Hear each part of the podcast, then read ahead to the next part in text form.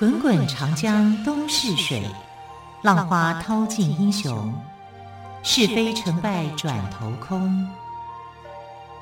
古今多少事，都付笑谈中。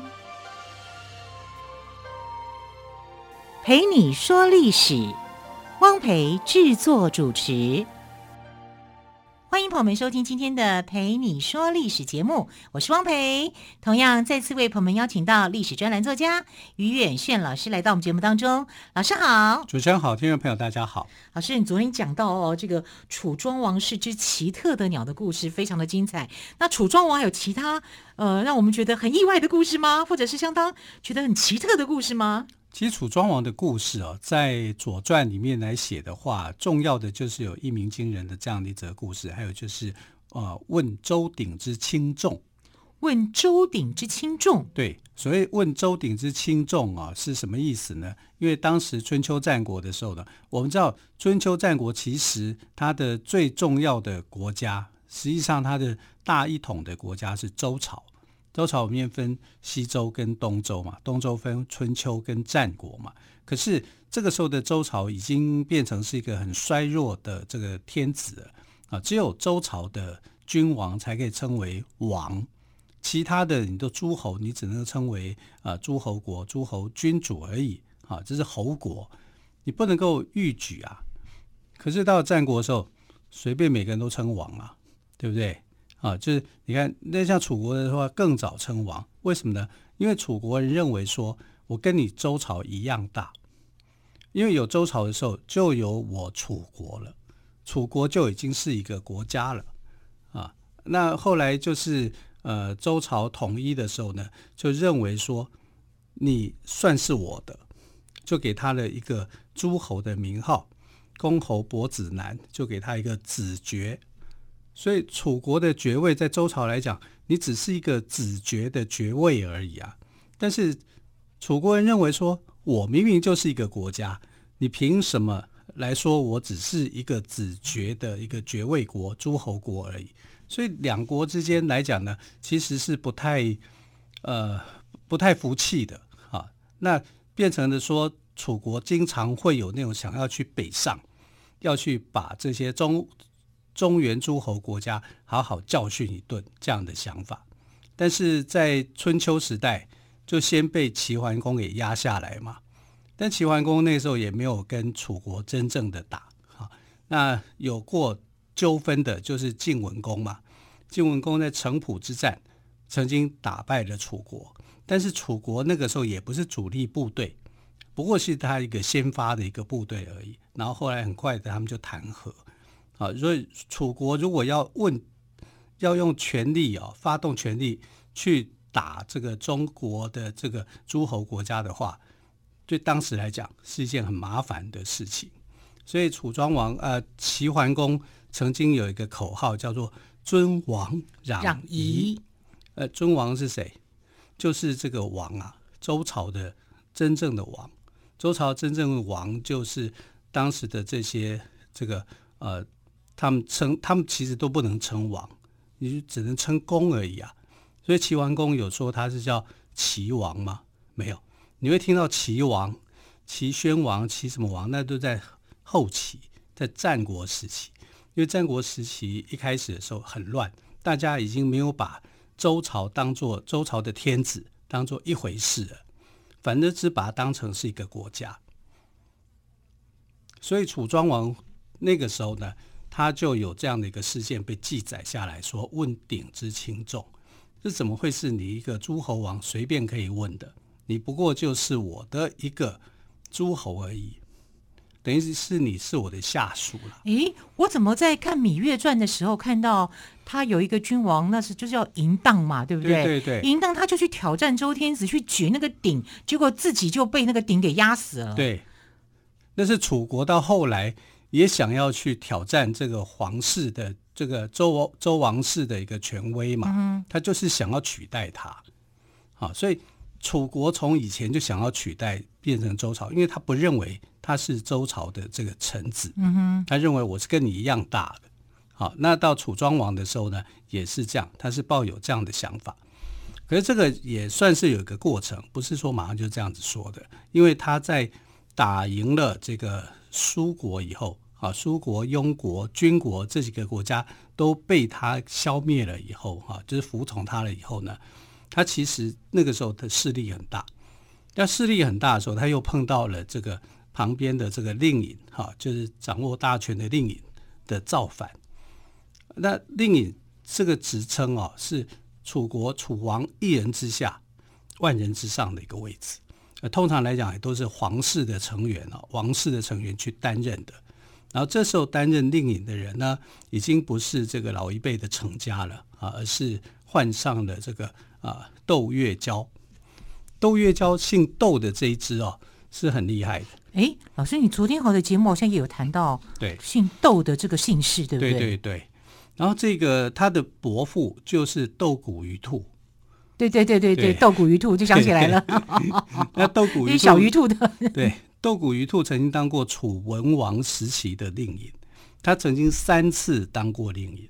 啊，因为当了三次的令尹。对对对，啊，就是就是三次被辞退，三次又当，三次隐退，三次当，三上三下了。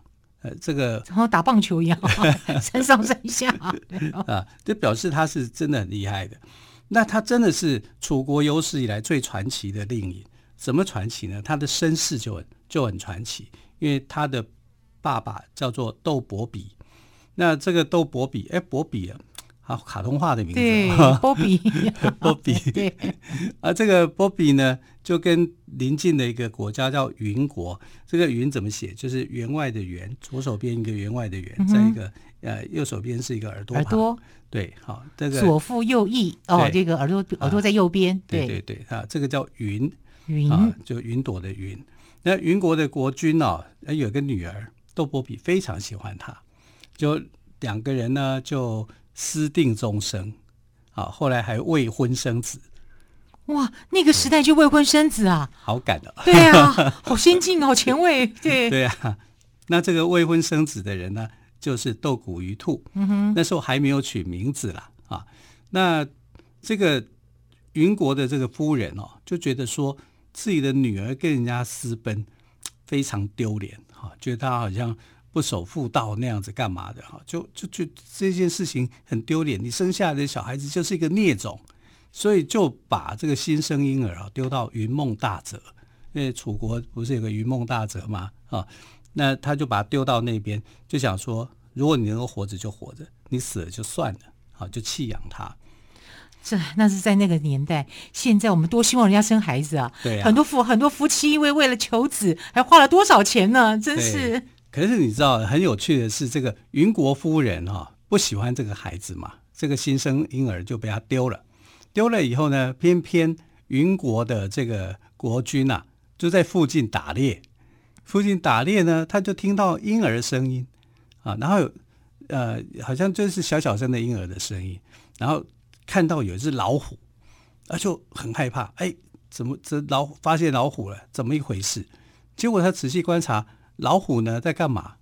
它在哺育那个小婴儿，哇，那虎奶给你吃。哇，这个老虎还有善，蛮有善心。那一定是一只母老虎，对不对？不然小朋友这个怎么怎么样也找不到老虎的乳头啊，嗯、所以它应该就是一只母的老虎在哺育这个小孩。那云国国君呢就觉得很奇特，这只老虎它又没办法射啊，因为可能会射到小婴儿啊，对对不对？啊啊、呃，这个他后来他就去跟这个他的夫人就讲说：“哎，我今天在。”打猎的时候，看到一件很神奇的事情，有一只老虎呢，在哺育一个新生儿啊，在云梦大泽这边，哇，这几个关键词连连串在一起以后，这个云国夫人就讲说，哎，这不就是女儿生下来的那个小孽种吗？啊，然后他就跟云云国的国君去讲，那云国国君就讲说。那不就是我外孙吗？你把我外孙丢到外面去，啊，而且还是老虎在喂他，对，好危险的。老虎没有吃掉他，还哺乳他，养育他，所以就赶快把这个小婴儿给找回来。好，那所以就把他取名叫斗骨鱼兔。嗯哼，斗就是他的姓嘛，对，谷呢是楚国的语言哈，这谷的意思就是哺乳的意思，是啊啊，鱼兔就是小老虎，小老虎。对对，因为它是母老虎喂的 小孩子，所以它是小老虎。啊，斗谷鱼兔，所以斗谷鱼兔就这样来的。嗯哼，啊，它的字叫做子文。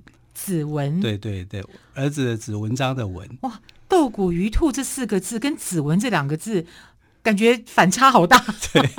对，斗谷鱼兔就很有楚国人的那种感觉，对，很勇猛这样子。对啊，我这是老虎的儿子。子文又很那个文艺气息，很文青。对啊，这个他长大之后真的是很文青，而且他很有能力啊。然后他的这个外公就相信说，你看连老虎都在保护他，所以呢就把小婴儿带回来。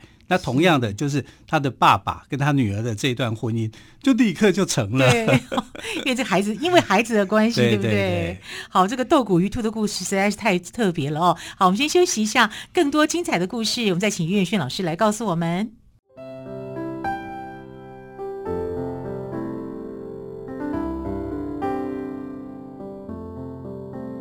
听见台北的声音。拥有颗热情的心，有爱与梦想的电台，台北广播 FM 九三点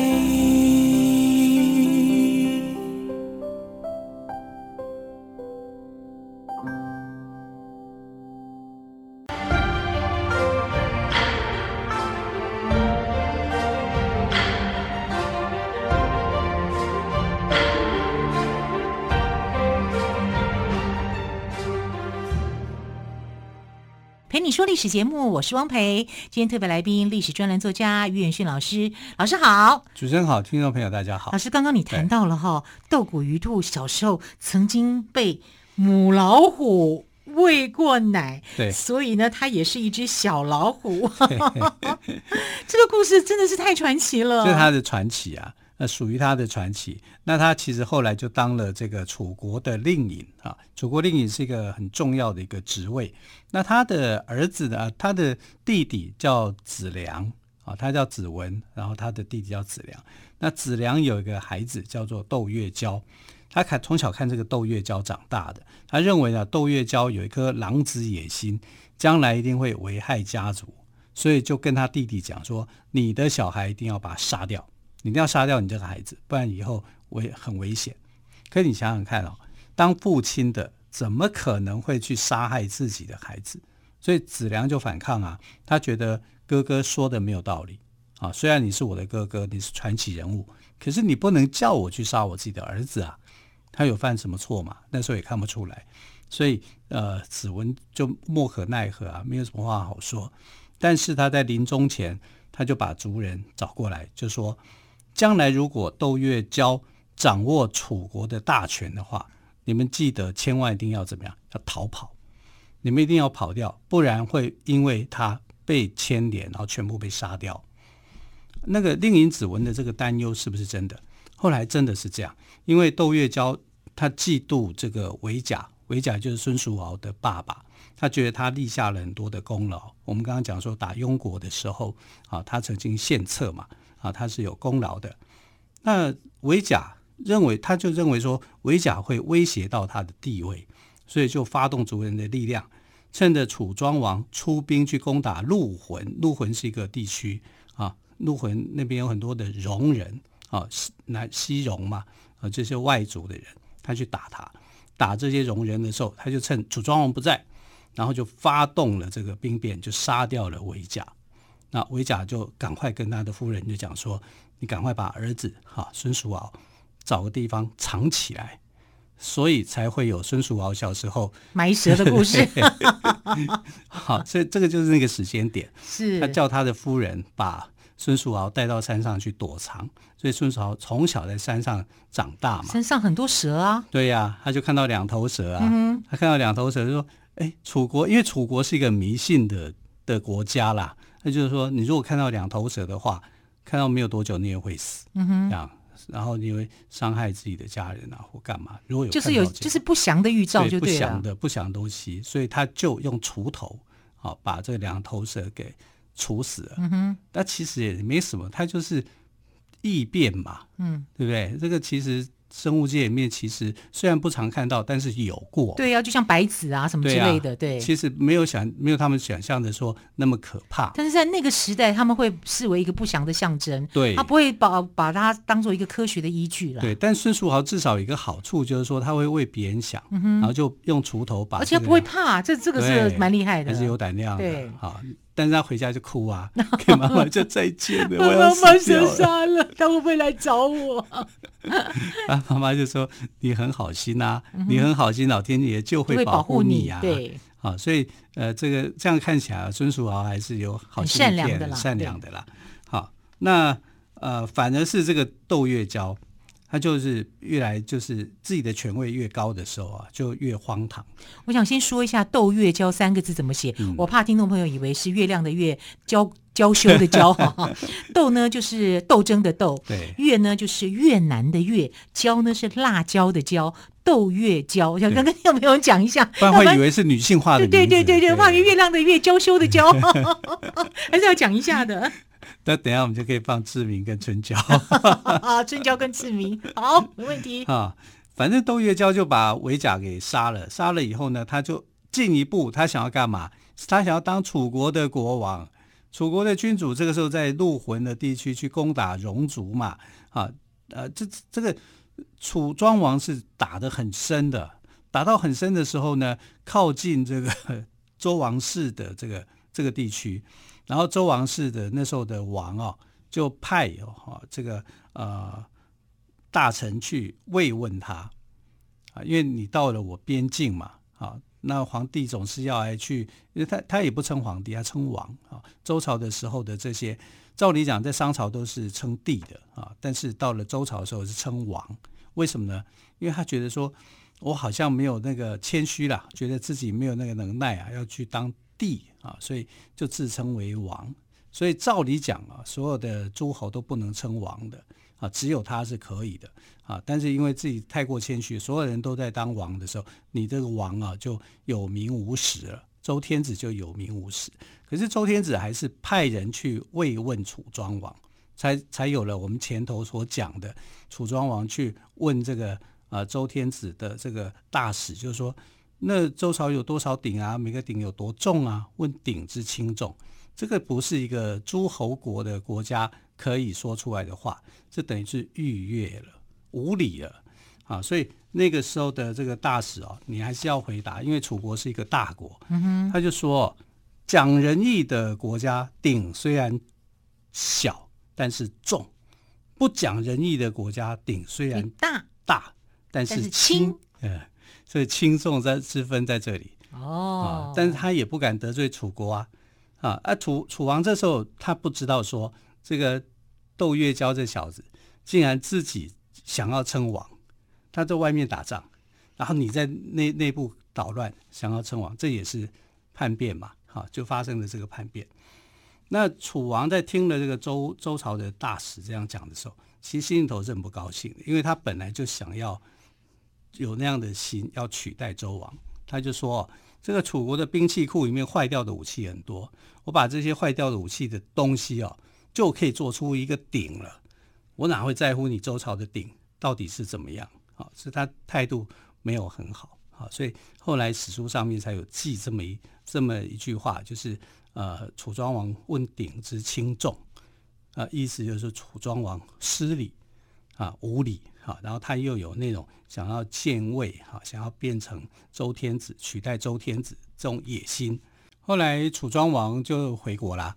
那回国他是带着胜利回国的，因为他是打赢了这个呃戎族的人嘛，陆浑之戎被他给收服了。但他没有想到窦月娇竟然想要称王了，就两个王彼此怎么样？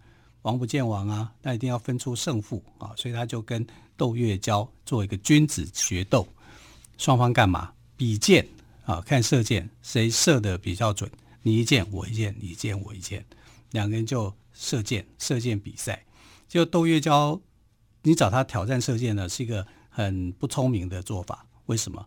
因为他的射箭技术非常好，他很有力气。窦月娇的射箭技术非常好，非常好，他是像神射手一样。但是楚庄王更好。哇！所以 窦月娇的两箭射不中楚庄王，哇！这头他心里头就担心的紧张了。结果楚庄王就派兵就把他给打败了啊！这完全是用武力获胜啊！所以楚庄王的这一招厉害，这表示什么呢？哎，我以前那些三年在干嘛都是假的，我其实我准备了很久了，然后也预备了你，我知道你要叛变。啊，就在武力上征服他啊，窦月娇就败了。那窦月娇败了，窦家家族就要被斗了。